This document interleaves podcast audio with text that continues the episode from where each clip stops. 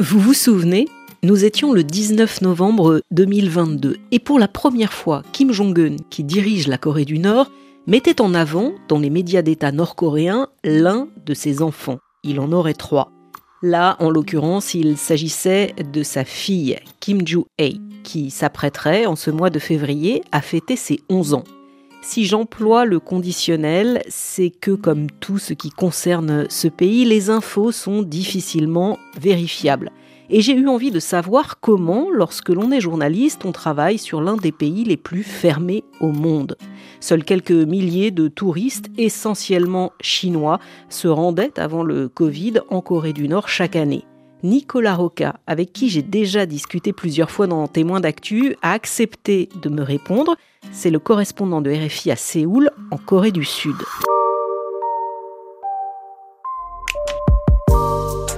Si je mentionne la fille de Kim Jong-un, c'est qu'au début du mois de janvier, l'agence de renseignement sud-coréenne, NIS, faisait savoir qu'elle la voyait comme son successeur le plus probable. La première photo, dévoilée en 2022, était assez surréaliste. On les voyait marcher côte à côte devant un lanceur de missiles balistiques.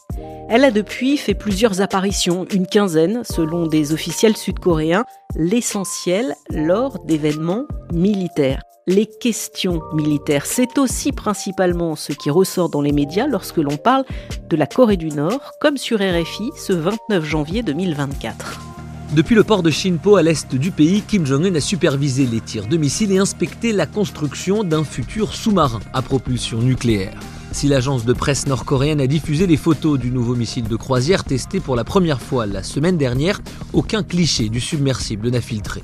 La Corée du Nord a l'intention de convertir ses anciens sous-marins de classe Romeo afin de les rendre capables de porter des missiles nucléaires tactiques.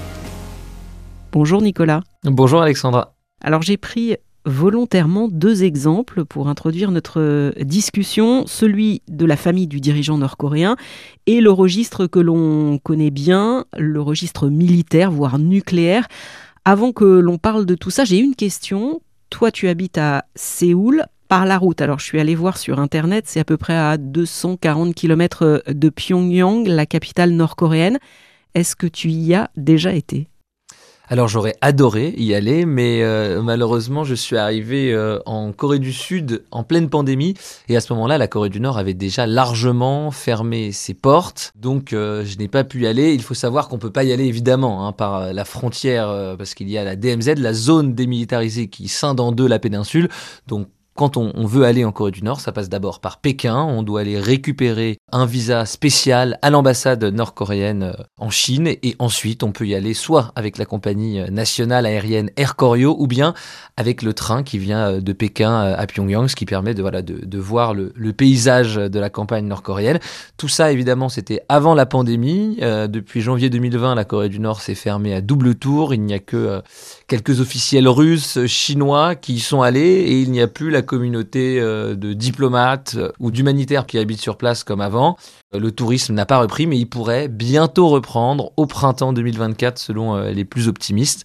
Donc si la porte s'ouvre, évidemment, j'aimerais bien aller y faire un tour. Tu dis il faut un visa particulier, même en tant que journaliste, tu pourrais t'y rendre alors ça arrive que la Corée du Nord autorise des journalistes à, à, rentrer. C'était souvent lors d'événements très précis, soit l'anniversaire de la fondation du régime, ou alors pour un défilé militaire. Euh, il y a également des journalistes qui ont été invités par exemple à aller dans un des, lieux d'essai euh, nucléaires euh, afin de pouvoir montrer que la Corée du Nord voilà, avait une volonté d'apaisement.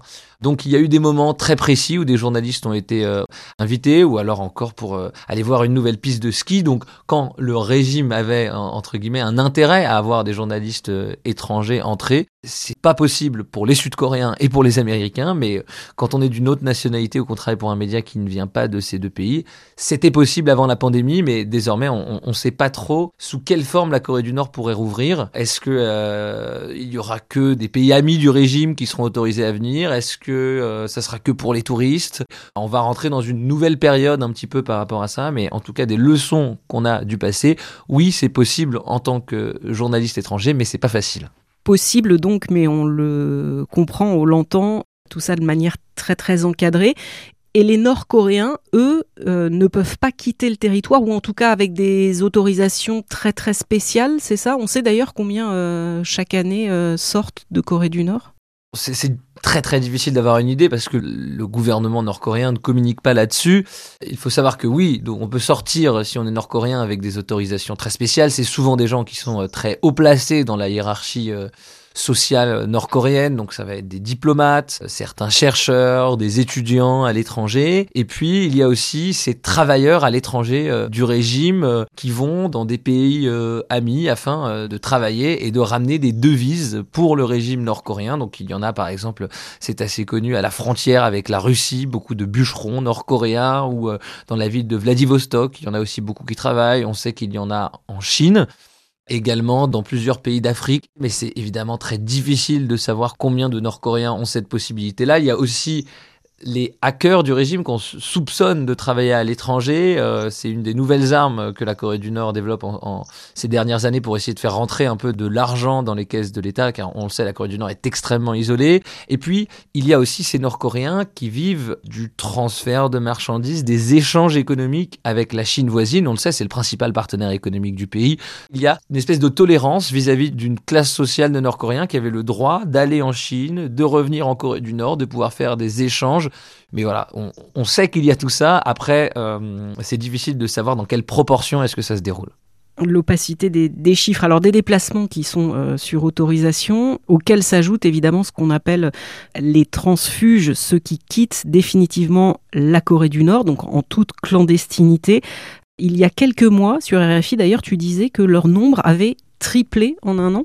En fait, comme pour rentrer en Corée du Nord, quand on veut en sortir, il faut aussi passer par la Chine, traverser les deux fleuves, Yalu et Tumen, qui séparent la Corée du Nord euh, de la Chine. Et durant la pandémie, la sécurité des deux côtés de la frontière a été extrêmement renforcée, ce qui a fait chuter le nombre de transfuges de manière drastique. Il faut s'imaginer qu'avant le Covid, il y en avait environ un millier qui arrivaient chaque année ici en Corée du Sud.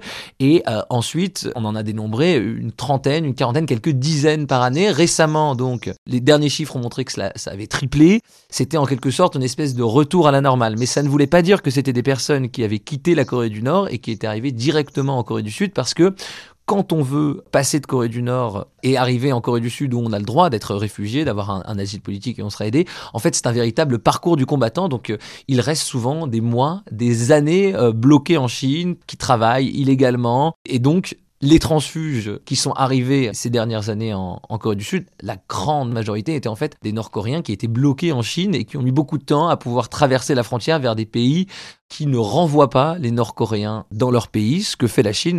Donc voilà, le nombre de transfuges qui a triplé en un an, c'est en fait ces personnes qui ont réussi à profiter de l'allègement des mesures sanitaires en Chine pour traverser la frontière vers la Thaïlande ou la Mongolie et ensuite arriver en Corée du Sud. Mais de manière durable, le nombre de personnes qui vont pouvoir partir de Corée du Nord risque d'être extrêmement limité parce que la sécurité à la fois de la part de Pyongyang comme de Pékin a été extrêmement renforcée ces dernières années. Quand je t'ai écrit, Nicolas, pour te proposer euh, cet épisode, tu m'as dit oui en ajoutant c'est souvent compliqué d'expliquer le boulot très particulier de, correspondants ici, même à des journalistes de services internationaux parfois. Euh, tu voulais dire quoi par là? Euh, Disons que c'est vraiment une situation extrêmement particulière parce que au quotidien, on couvre un pays auquel on a quasiment pas accès. Euh, c'est très compliqué d'avoir des sources sur place. Auparavant, il y avait des diplomates, des humanitaires qui habitaient là-bas et ils pouvaient donner euh, certains renseignements. Mais les journalistes euh, internationaux ici, un des rares moyens d'avoir des informations sur place, c'est en discutant avec les transfuges qui sont ici, qui peuvent avoir des renseignements parce qu'ils échangent avec leur famille, de discuter avec des spécialistes. On a des analyses satellites qui peuvent nous donner un peu un état des lieux, soit de la situation économique, soit des relations euh, à la frontière, soit des avancées, euh, par exemple, du programme nucléaire nord-coréen, mais c'est des bribes d'informations. Donc, euh, on fait toujours très attention à ce qu'on dit parce que c'est très difficile de vérifier une information. Donc, c'est souvent un peu déroutant pour euh, les, journalistes qui ont l'habitude de couvrir d'autres pays, parce que quand on couvre un pays, normalement, quand il y a un événement un peu euh, voilà d'actualité chaude, on va appeler quelqu'un sur place pour essayer d'avoir une réaction, on va essayer d'avoir euh, un son, un témoignage de quelqu'un sur place. C'est évidemment inimaginable en Corée du Nord, même si on avait accès à une source en Corée du Nord il faudrait pas donner son nom, il faudrait pas diffuser un son de sa voix pour la protéger. Donc c'est assez particulier de suivre ce qui se passe là-bas en étant toujours extrêmement prudent, en essayant d'avancer surtout des hypothèses, de les confirmer par euh, des moyens différents. Mais on a souvent des informations et des théories sur ce qui se passe et on entend plein de choses, mais la plupart du temps c'est très très dur de les dire à l'antenne parce que euh, voilà, on ne peut pas les confirmer. Et c'est vrai que selon, d'après, aurait, serait, ce sont euh, des mots, des verbes que nous, journalistes, on emploie euh, très souvent, mais alors toi encore plus quand tu parles de, la Corée du Nord. Ça veut dire au fond que jamais dans les infos que tu donnes, il y a une info qui est certifiée alors on a certaines infos qui sont certifiées, mais on est pris entre ce que dit le régime nord-coréen, parce que la propagande nord-coréenne donne des informations extrêmement fréquentes. Tous les jours, on a une espèce de, fil de dépêche qui nous provient euh, de Corée du Nord, mais évidemment, euh, le régime euh, a envie de mettre en avant certaines choses. Ici, en Corée du Sud, on a des informations qui nous viennent, mais selon la couleur politique de l'administration, on va décider de mettre en avant tel ou tel point d'information sur la Corée du Nord. Donc c'est sûr qu'il faut redoubler de prudence quand on en parle. Ça arrive qu'on ait des informations euh, certifiées, mais ça prend énormément de temps et il faut plus de sources qu'ailleurs avant de les sortir. Mais en effet, la, plupart du temps, il faut se protéger puis aussi être honnête avec les auditeurs. Donc c'est très difficile euh, d'afficher des certitudes à l'antenne quand on parle de la Corée du Nord. Des sources d'ailleurs, ça veut dire quoi, Nicolas? Elles viennent d'où? J'évoquais la fille de Kim Jong-un en introduction de, cet épisode. Ce que l'on sait d'elle, ça vient des transfuges dont tu me parlais tout à l'heure ou bien euh, d'autres sources? Alors, en l'occurrence, pour Kim Jong-un, c'est assez étonnant, mais une des principales sources d'information, c'est un ancien basketteur de NBA qui s'appelle Dennis Rodman, qui est très connu parce qu'il a gagné plein de titres avec Michael Jordan, mais à un moment donné, après sa carrière, il a décidé de se lier d'amitié avec Kim Jong-un. Euh, il s'est rendu plusieurs fois sur place et il a affirmé qu'il euh, l'aurait en tenu dans les bras l'enfant de Kim Jong-un. Il a donné son âge à l'époque, il a donné son nom, Kim Jo-ae. C'est aussi de lui d'où vient le nom de l'enfant parce que le régime nord-coréen ne le donne pas pour l'instant. Donc, euh, en l'occurrence, voilà, c'est cette source-là qui est la source principale quand on parle de cet enfant. Après, il y a aussi évidemment les informations qui viennent, comme tu le disais, des services de renseignement. Là, on, ne sait pas d'où viennent les sources. Hein, les, Sud-Coréens, les Chinois, peut-être les Américains ont certainement d'autres sources d'informations, mais elle ne le dévoile pas. Et après, les transfuges peuvent aider aussi pour parler de la perception, euh, de ce qu'en dit la propagande. Euh, mais pour avoir une source viable là-dessus, il faudrait avoir quelqu'un qui soit euh, tout en haut du régime et qui soit un intime de Kim Jong-un. Mais voilà, si, si on avait une source pareille, je pense que ça serait de, de l'or et que tous les services de renseignement seraient après elle. Et c'est vrai que la façon dont vivent les gens, au fond, on en sait très peu de choses. En tout cas, on en entend presque jamais parler, à contrario de tout ce qui concerne le militaire. Ça s'accélère ces derniers jours, on l'a entendu sur notre antenne. Là, nous, on enregistre cet épisode le, 5 février. Le 2, le Nord a tiré son quatrième missile de croisière en 10 jours. Dans les échanges avec la rédaction qui te demandait de couvrir cet événement, euh, tu as dit, euh, d'ordinaire, c'est vrai que je suis réticent à la couverture de ces tirs, mais là, la répétition interroge. Moi, ce qui m'intéresse, c'est de savoir comment tu jauges, de quelles infos tu disposes. Alors, les infos dont on dispose, c'est à la fois l'analyse des tirs par les armées sud-coréennes, américaines et japonaises, et de l'autre côté, ce que veut bien en dire la propagande nord-coréenne.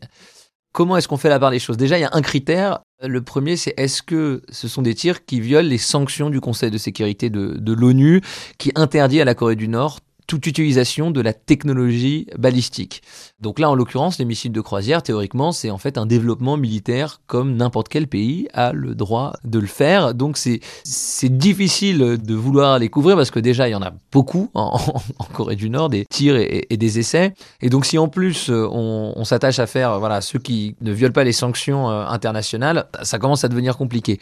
Ce que j'essaye de faire, c'est de couvrir quand ça représente un intérêt, un changement particulier, soit dans la stratégie du régime, soit quand le régime en dévoile plus sur ses intentions.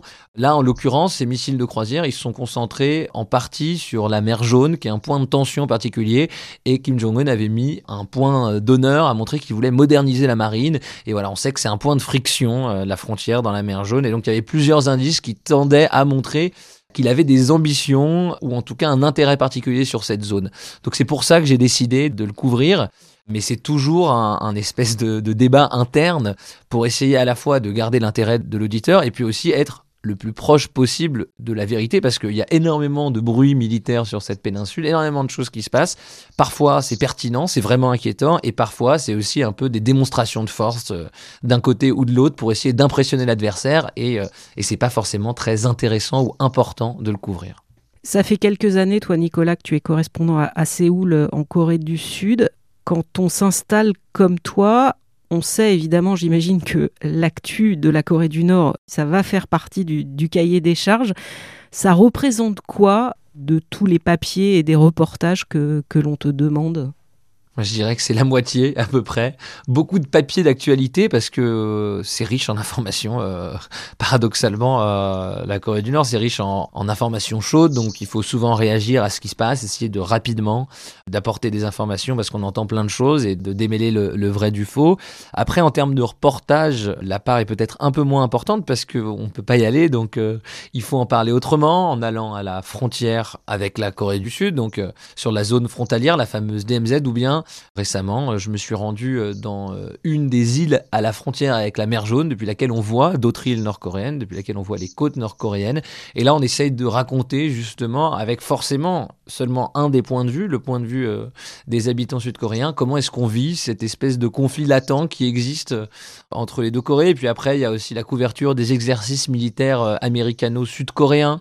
Donc voilà, c'est ce type de reportage-là que l'on peut faire. Et malheureusement, pour l'instant, on ne peut pas en faire d'autres. Après, il y a d'autres journalistes qui euh, peuvent, depuis la Chine aussi, euh, couvrir la Corée du Nord en essayant de voir euh, quelles sont les tendances à la frontière, parce qu'il y a beaucoup de, Nord-Coréens qui s'y trouvent ou de, ou de gens d'ethnie coréenne qui s'y trouvent. Donc voilà, c'est un peu avec ces moyens détournés qu'on arrive à faire des reportages sur, la, sur la Corée du Nord. Et tu te prépares aussi à ce que la situation s'envenime. On voit bien là, dans tout ce qu'on entend, tout ce qu'on lit, qu'il y aurait une préparation à la guerre, je mets des guillemets évidemment.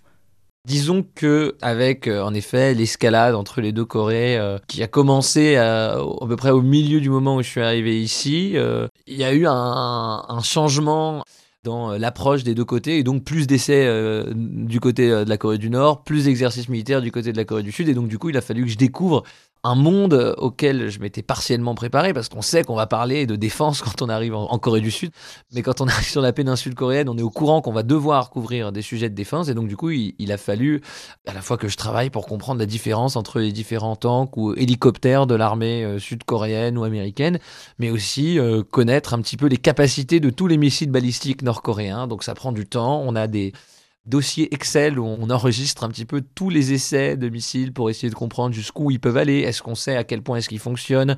Euh, Est-ce que c'est une menace pour la défense antimissile?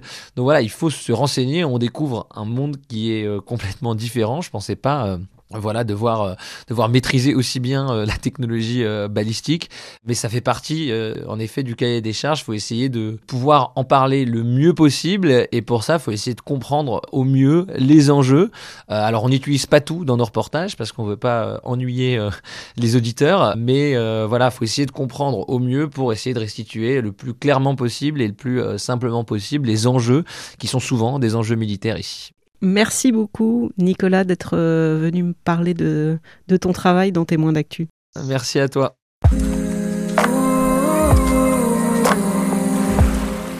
Et merci à vous d'avoir écouté cet épisode. N'hésitez pas, s'il vous a plu, à le partager. Ça donne encore plus de visibilité à Témoins d'actu. À très vite.